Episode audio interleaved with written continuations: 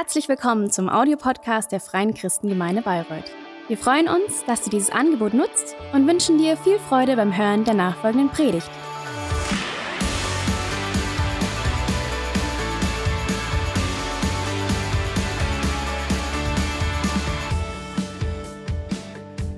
Ihr Lieben, herzlich willkommen auch von mir. Ich freue mich, dass wir Online-Gottesdienst feiern und auf diese Weise miteinander verbunden sein können. Aber ich will auch ganz ehrlich sein, als Pastor leide ich sehr darunter, euch nicht zu sehen. Viel lieber würde ich mich mit euch allen treffen und persönlich mit euch zusammen sein. Mir geht's wie Paulus, der an die Christen in Rom schreibt, in Römer 1, Vers 11 bis 12. Ich sehne mich danach, bei euch zu sein und euch etwas von dem weiterzugeben, was mir der Geist Gottes geschenkt hat, ich möchte euch damit in eurem Glauben stärken oder besser gesagt, ich möchte in eurer Mitte zusammen mit euch ermutigt werden durch den gegenseitigen Austausch über unseren gemeinsamen Glauben. Hey, Gott wird diese Zeiten wieder schenken und ich freue mich schon jetzt auf dieses besondere erste Treffen und so lange machen wir das Beste daraus und sind dankbar für all das Gute, was Gott auch in dieser Zeit schenkt. Heute gehen wir weiter mit unserer Predigtserie aus dem Jakobusbrief mit der Überschrift Sichtbarer Glaube. Und Terry hat letztes Mal sehr anschaulich und lebendig darüber gesprochen, ähm, welche Bedeutung Werke für unseren Glauben haben. Dass echter Glaube erst dann Glaube ist, wenn wir auch danach handeln, wenn wir Glauben leben. Glauben ist praktisch. Glauben zeigt sich in unserem Handeln, in dem, wie wir mit unseren Mitmenschen umgehen. Glauben heißt, Jesus folgen und ihm ähnlicher werden. Und heute springen wir an den Anfang des Jakobusbriefes, wo es um Glauben in Krisen geht. Was es heißt, in Krisen zu glauben. In Jakobus 1, Vers 2 heißt es, seht es als einen ganz besonderen Grund zur Freude an, wenn ihr Prüfungen verschiedenster Art durchmachen müsst. Ganz ehrlich, die Aufforderung, sich darüber zu freuen, wenn man Prüfungen oder Krisen durchmachen muss, irritiert mich. Das passt überhaupt nicht dazu, wie ich mich fühle und was ich denke, wenn ich schwere Zeiten durchmache. Die Corona-Krise ist für uns alle eine echte Prüfung und das trifft jeden von uns irgendwie. Für viele von uns ist das sehr herausfordernd und da kommt schnell ganz vieles in uns hoch aber Freude wahrscheinlich eher weniger. Aber Jakobus sieht in Krisen tatsächlich einen Grund zu echter Freude, weil er davon überzeugt ist, dass Schweres nicht gleich Schlechtes bedeutet, sondern dass es auch etwas sehr Gutes bewirken kann. Und so sagt er in Vers 3, ihr wisst doch, wenn euer Glaube erprobt wird und sich bewährt, bringt das Standhaftigkeit hervor.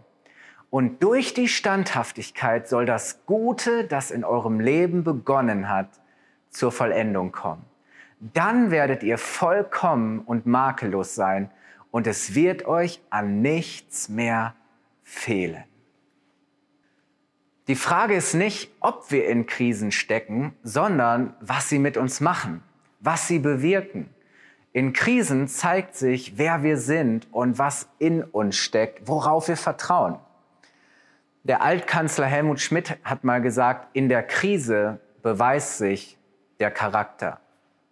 Und ich glaube, dass das stimmt. In Krisen zeigt sich, woran wir wirklich glauben, wovon wir überzeugt sind, weil wir dementsprechend handeln werden. Terry hat letztes Mal darüber gesprochen, dass wir entsprechend unseres Glaubens und unserer Überzeugung handeln. Das heißt, unser Glaube an Gott wird in Krisen getestet, geprüft, auf die Probe gestellt und hey, es ist leicht, Gott zu vertrauen und zu glauben, wenn wir stark, gesund, erfolgreich, versorgt sind, wenn wir unsere Pläne verwirklichen und Ziele erreichen können wenn die Beziehungen harmonisch sind und wir alles unter Kontrolle haben. Aber was passiert, wenn die Krise kommt? Wenn wir es eben nicht mehr im Griff haben, uns überfordert fühlen, keine Ahnung haben, wie es weitergeht, was richtig ist. Wenn das, worauf wir uns immer selbstverständlich verlassen haben, nicht mehr funktioniert. Ich glaube, dass manchmal die Krise selbst gar nicht die größte Herausforderung oder das Problem ist, sondern unsere Reaktion darauf, wie wir damit umgehen. Wie glauben wir in Krisen? Verlieren wir dann den Glauben, wenn es mal schwer wird, oder wachsen wir im Glauben? Jakobus macht deutlich, es geht nicht darum, ob du in einer Krise drinsteckst, sondern wie du rauskommst. Wenn du durchhältst, wenn du an Gott festhältst, dann ist dein Glaube hinterher stärker als vorher.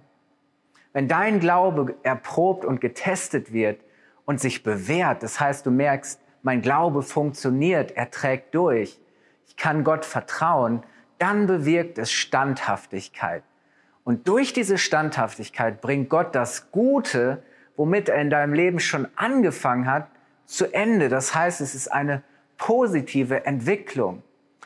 Jakobus wiederholt das nochmal in Vers 12, wo er sagt, glücklich zu preisen ist der, der standhaft bleibt, wenn sein Glaube auf die Probe gestellt wird. Denn nachdem er sich bewährt hat, wird er als Siegeskranz das ewige Leben erhalten, wie der Herr es denen zugesagt hat, die ihn lieben. Hey, durchhalten lohnt sich. Glaube führt zum Ziel. Selbst wenn wir mal kämpfen müssen, wenn wir Gott vertrauen, schenkt er uns den Sieg. Und deshalb, wenn ich glaube, betrachte ich Krisen anders. Ich schaue nicht nur auf das, was jetzt ist, das Problem, sondern ich habe schon das Ergebnis, das Ziel im Blick. Ich gewinne eine positive Perspektive. Ich habe Grund, optimistisch zu sein. Wenn ich mit Gott da durchgegangen bin, wird mein Vertrauen in ihn so viel stärker sein als vorher. Ich werde so viel mehr gelernt haben. Die Krise bremst mich nicht aus, sondern letztlich nutzt Gott diese Zeit, um mich nach vorne zu bringen. Und deswegen ermutige ich dich, betrachte deine Krise nicht als Endstation, sondern als Durchgangsstation. Eine Krise ist keine Pause, wo nichts passiert, sondern ein Prozess, wo du lernen und wachsen darfst, wirklich zu glauben und dein ganzes Vertrauen auf Gott zu setzen. Und dadurch wirst du standhaft. So kommst du weiter. Standhaftigkeit heißt nicht stehen bleiben, sondern weitergehen. Krisen können deinen Glauben stärken. Du kannst eine neue Perspektive gewinnen. Und dann ist echt Grund zur Freude, weil du siehst den Gewinn. Und jetzt denkst du vielleicht, okay, aber gerade in Krisen fällt es mir extrem schwer zu glauben und Gott zu vertrauen. Ich habe dann eher das Gefühl, dass er weit weg ist und ich weiß nicht, ob und wie ich zu ihm kommen kann mein Glaube fühlt sich dann eher schwach an. Und ja, Jakobus beschreibt genau das in Vers 6 bis 8. Da beschreibt er zwei Haltungen, die wir in Krisen zeigen können. Wenn wir in solchen Zeiten Gott suchen und etwas von ihm brauchen, dann sollen wir Folgendes tun. Ich lese ab Vers 6. Doch soll der Betreffende seine Bitte in einer Haltung des Vertrauens vorbringen und nicht in der Haltung des Zweiflers. Denn wer zweifelt, gleicht einer Meereswoge, die vom Wind aufgepeitscht einmal hierhin und dann wieder dorthin getrieben wird. Ein solcher Mensch soll nicht meinen, er werde vom Herrn etwas bekommen, denn er ist in seinem Innersten gespalten und seine Unbeständigkeit kommt bei allem, was er unternimmt, zum Vorschein. Es kommt raus, was drin ist. Beständigkeit zeigt eine Haltung des Vertrauens. Und Unbeständigkeit ist eine Haltung des Zweifels. Wenn wir zu Gott kommen und ihn um etwas bitten, dann ist das Einzige, was er erwartet, dass wir ihm vertrauen. Die einzige Voraussetzung ist unser Vertrauen in ihn.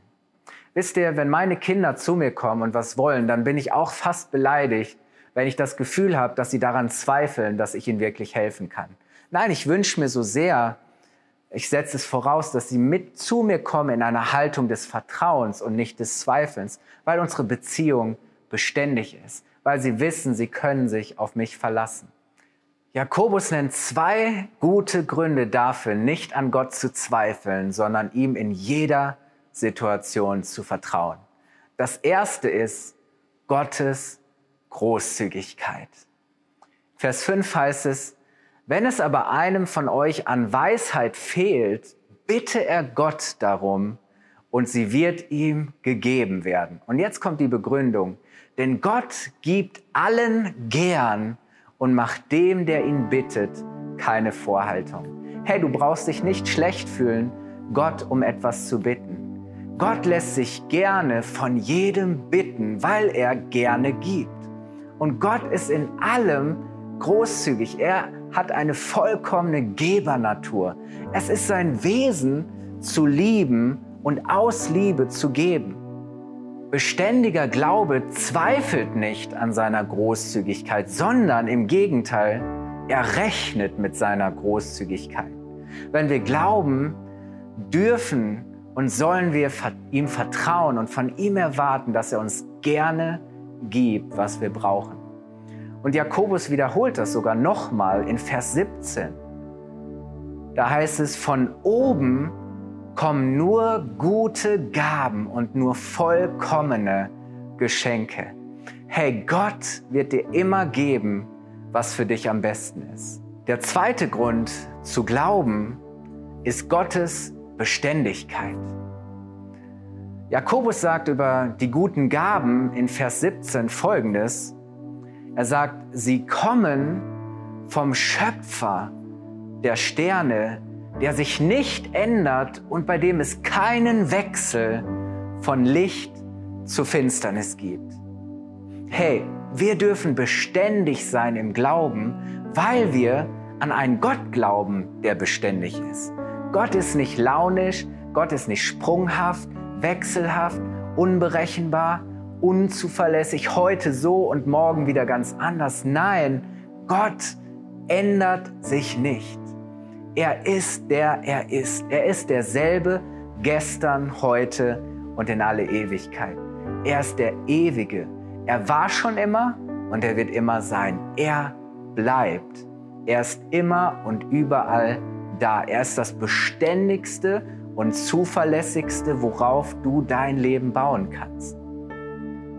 Diese zwei Gründe, Gottes Großzügigkeit und Gottes Beständigkeit, und weißt du, deshalb Krisen stärken unseren Glauben. Betrachte deine Herausforderung als Chance, dass dein Glaube dadurch standhaft wird. Und weißt du, manchmal ist das, was wir Gott bitten, aus dem Weg zu räumen, gerade das, was er gebrauchen möchte, um uns ans Ziel zu bringen. Und deshalb frag nach dem Gewinn in der Krise. Frag nach dem, was du lernen kannst. Frag nach dem, womit Gott dich segnen möchte.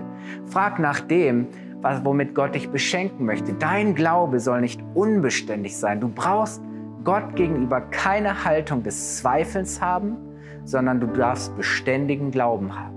Du kannst in einer Haltung des Vertrauens zu ihm kommen, weil er großzügig und weil er beständig ist. Er wird immer gerne geben, worum du ihn bittest. Und deshalb möchte ich dich zum Schluss fragen, was brauchst du gerade jetzt? Bitte Gott darum und vertraue ihm, dass er es dir gerne schenkt. Gott wird dich nicht enttäuschen.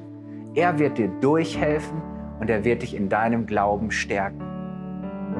Und das wünsche ich dir für diese Woche, dass du die Herausforderungen und, und Schwierigkeiten, in denen du gerade bist, als eine Chance siehst, dass dein Glauben dadurch gestärkt wird, dass du Beständigkeit entwickelst und dass durch diese Beständigkeit, die du hast, Gott das Gute, das er schon längst in deinem Leben angefangen hat, ähm, vollendet und dass er dich weiterbringt. Hey, und so dürfen wir gerade in dieser Zeit auch gemeinsam wachsen und lernen und erwarten, dass Gott uns das Beste schenken wird. Gott ist mit dir.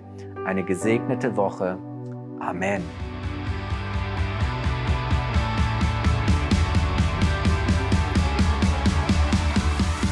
Hat dir die Predigt gefallen? Gerne kannst du sie mit Freunden teilen oder uns einen kurzen Kommentar hinterlassen. Noch mehr würden wir uns aber freuen, dich persönlich kennenzulernen. Du bist herzlich eingeladen, einen unserer Gottesdienste am Sonntag zu besuchen.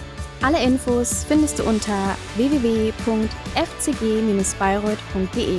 Dort kannst du uns auch eine persönliche Nachricht schreiben, wenn du mehr über ein Leben mit Jesus erfahren möchtest oder andere Fragen zum christlichen Glauben hast. Bis zum nächsten Mal. Ade!